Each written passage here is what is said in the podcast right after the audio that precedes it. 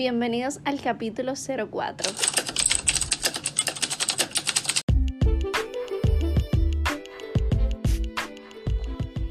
Hello, estás escuchando Odonto Space Podcast. Una conversación entre tres colegas con muchísimas dudas, temas de interés para nuestro crecimiento profesional. Si eres odontólogo, estudiante o simplemente quieres orientarte sobre la salud bucal, quédate y sigue disfrutando.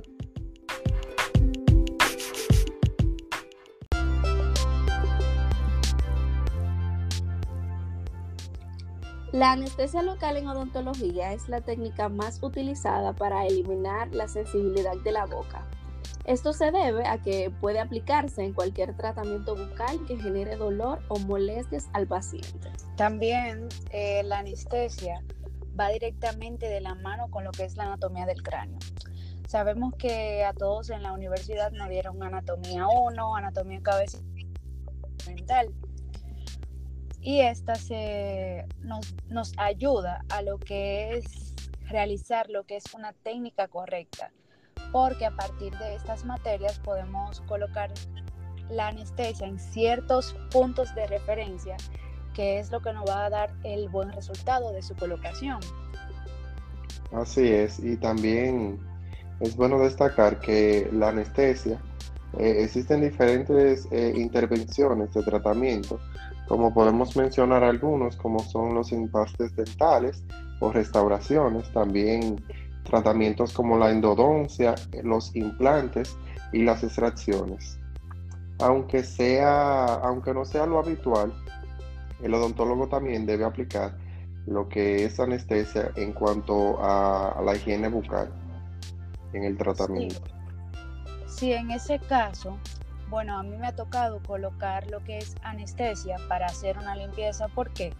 Porque el paciente tiene mucha placa, mucho cálculo dental o como se dice coloquialmente, sarro dental, especialmente subgingival por debajo de la encía. Y esto causa una gran molestia en el paciente que tú tienes que anestesiarlo rápidamente para tú poder continuar el proceso. Si no, el paciente va a estar quejándose toda, todo el tiempo que tú le estés atendiendo. Entonces, básicamente la práctica disminuirá lo que es el nerviosismo y el estrés. Además, debemos informarle al paciente sobre esas posibles eh, reacciones o complicaciones adversas eh, para que de esta manera no existan problemas posteriores, porque ustedes saben que mientras más se aclaran las cosas, mejor nos llevamos, como por ahí dicen. Así, así es. Y para aclarar ese punto, o sea, la práctica, la práctica de parte del odontólogo hace que disminuya el nerviosismo y el estrés, porque como estudiante de odontología, a uno se le entra como ese susto o nervio cuando va a poner esa anestesia. No, y el estrés del paciente con esas molestias, o sea, tú trabajar así incómodo, estresa y, y dificulta lo que es la práctica que estés haciendo, porque un paciente que esté ahí constantemente brincando en el eh, sillón, brincando, eso es un estrés. Ay, no, así no se puede. Fuerte. Entonces nos ahorramos básicamente eso. Sí, y también nosotros como operadores eh, tenemos algunas dificultades colocando la anestesia, en especial cuando son anestesias posteriores que se nos dificulta lo que es la visibilidad de las zonas anatómicas para colocarla o también en la posición del paciente, eh, la atención del paciente, o sea, son muchas características que hay que tomar en cuenta para poder una anestesia. Eh, una de las anestesias como más incómoda o que más miedo nos da poner. Ay, la troncular. La troncular. Ay, ay, ay, eso como que. Ay, la troncular en niños. oh, Dios. Ay, pediatría de mi vida. Entonces, travesía, eso sí una travesía. Yo creo que esa anestesia uno aprende a colocarla y a calmar al paciente eh, mediante la práctica y la técnica. Que básicamente la práctica en todos los ámbitos y áreas hacia el maestro, porque tú constantemente aplicarla. Yo, yo me acuerdo esa primera vez de esa troncular, que eso fue... No me lo acuerdes. Qué nervios. Y ya después que tú aplicas eh, la técnica varias veces, le vas tomando el hilo. Así es.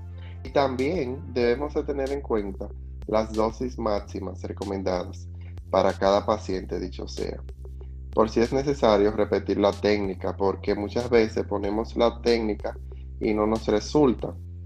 De esta manera, si, si, sabemos las, las dosis que, el paciente conlleva, eh, lo, podemos lograr lo que es una buena técnica y así evitar el dolor durante el tratamiento a dicho paciente. Sí, yo quiero, yo quiero hacer un paréntesis ahí, porque no sé si a ustedes les han pasado en, la práctica que colocamos anestesia y colocamos un segundo carpool y el paciente no se anestesia. Puede ser que el paciente haya consumido alcohol o simplemente una infección muy fuerte que la anestesia no va a funcionar nunca. Así es. Uno se siente desanimado como odontólogo, es algo un poco frustrante en el momento. Sí. No, y que todos esos factores debemos tomarlo en cuenta.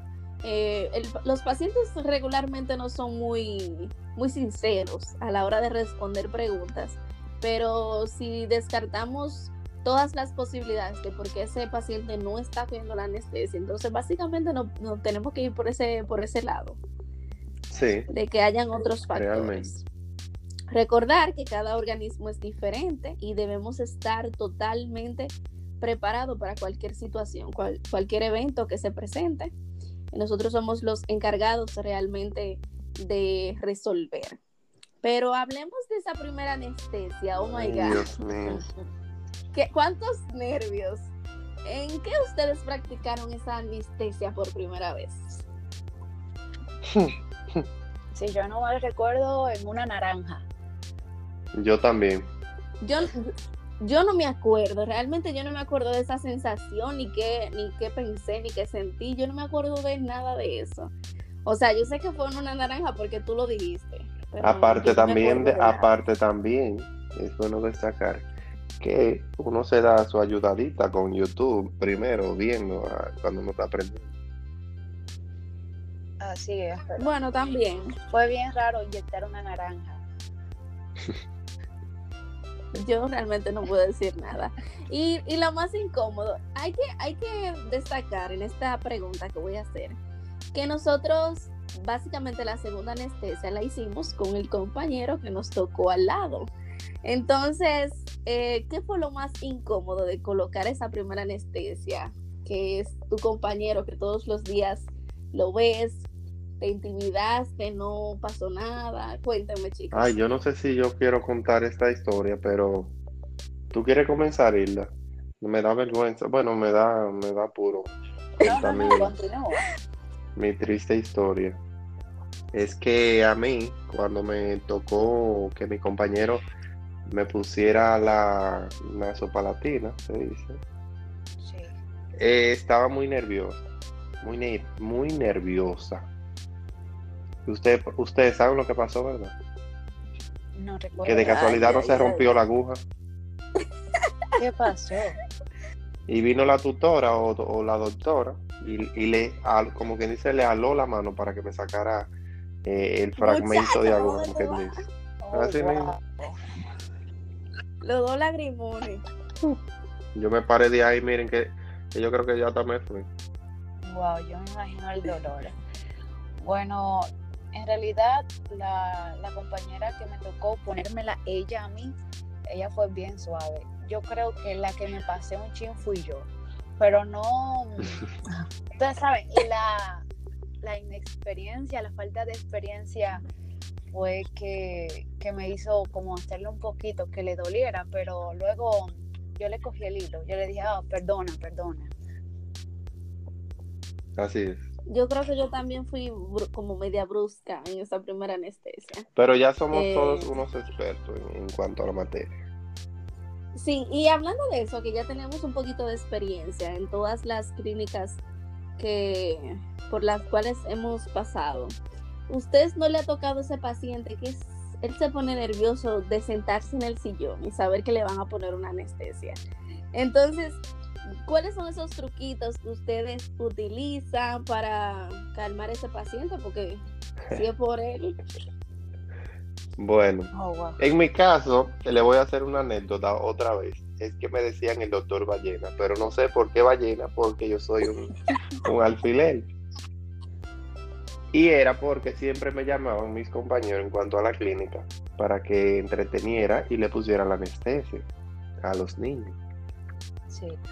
Pues mi caso y mi teoría y mi truquito sería, o es, que cuando preparo la bandeja no pongo el portacalpur, nada que tenga que ver con la anestesia en la bandeja, hasta el momento que la voy a utilizar. Y lo hago con la mayor eh, rapidez, ese, ese, sentido de que el, el, paciente no vea la aguja y no vea nada de anestesia para que no se ponga nervioso. Qué bueno, qué bueno que tú tocas ese tema, porque yo hacía eso, o bueno, hago, pero cuando voy a anestesiar un niño, tú sabes que con los niños usted, básicamente uno tiene que hacer magia para que ellos no se den cuenta de nada, todo lo preguntan, todo lo miran, pero muchas veces nosotros tenemos pacientes que ellos, ellos le tienen miedo a, a, la anestesia y porque son adultos uno piensa que, que, no y ellos mismos dicen que no. Entonces lo voy a hacer costumbre de no poner nada en, en la bandeja que haga referencia a la anestesia. Porque y, muchas veces lo callan y ah, sufren. Sí. Y, no y, y, algo, y algo, que, algo que ayuda mucho es ponerle música. Lo sí, relaja un eso poco. relaja mucho.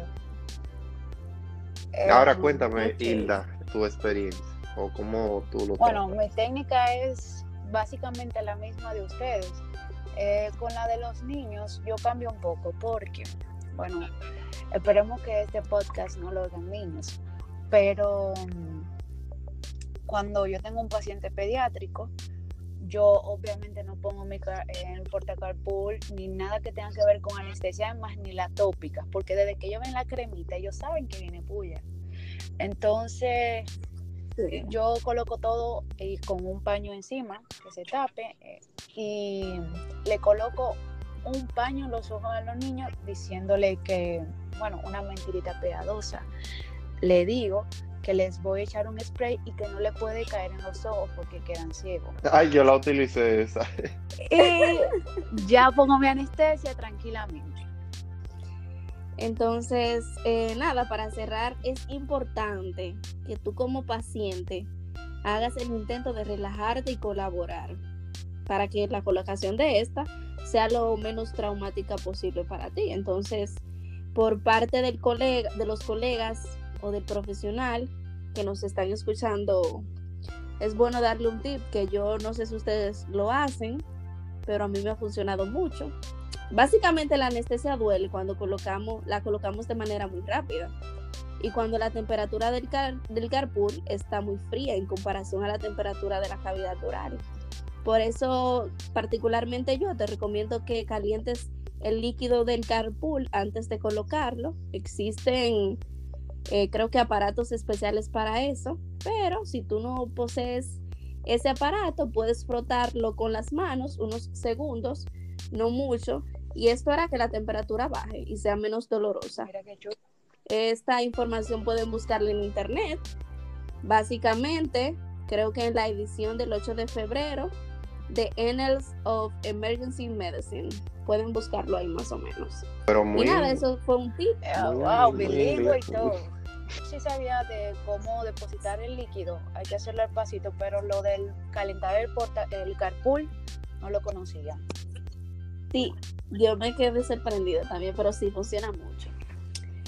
Eh, y nada, muchas gracias por escucharnos y nos vemos hasta el próximo episodio. Bye.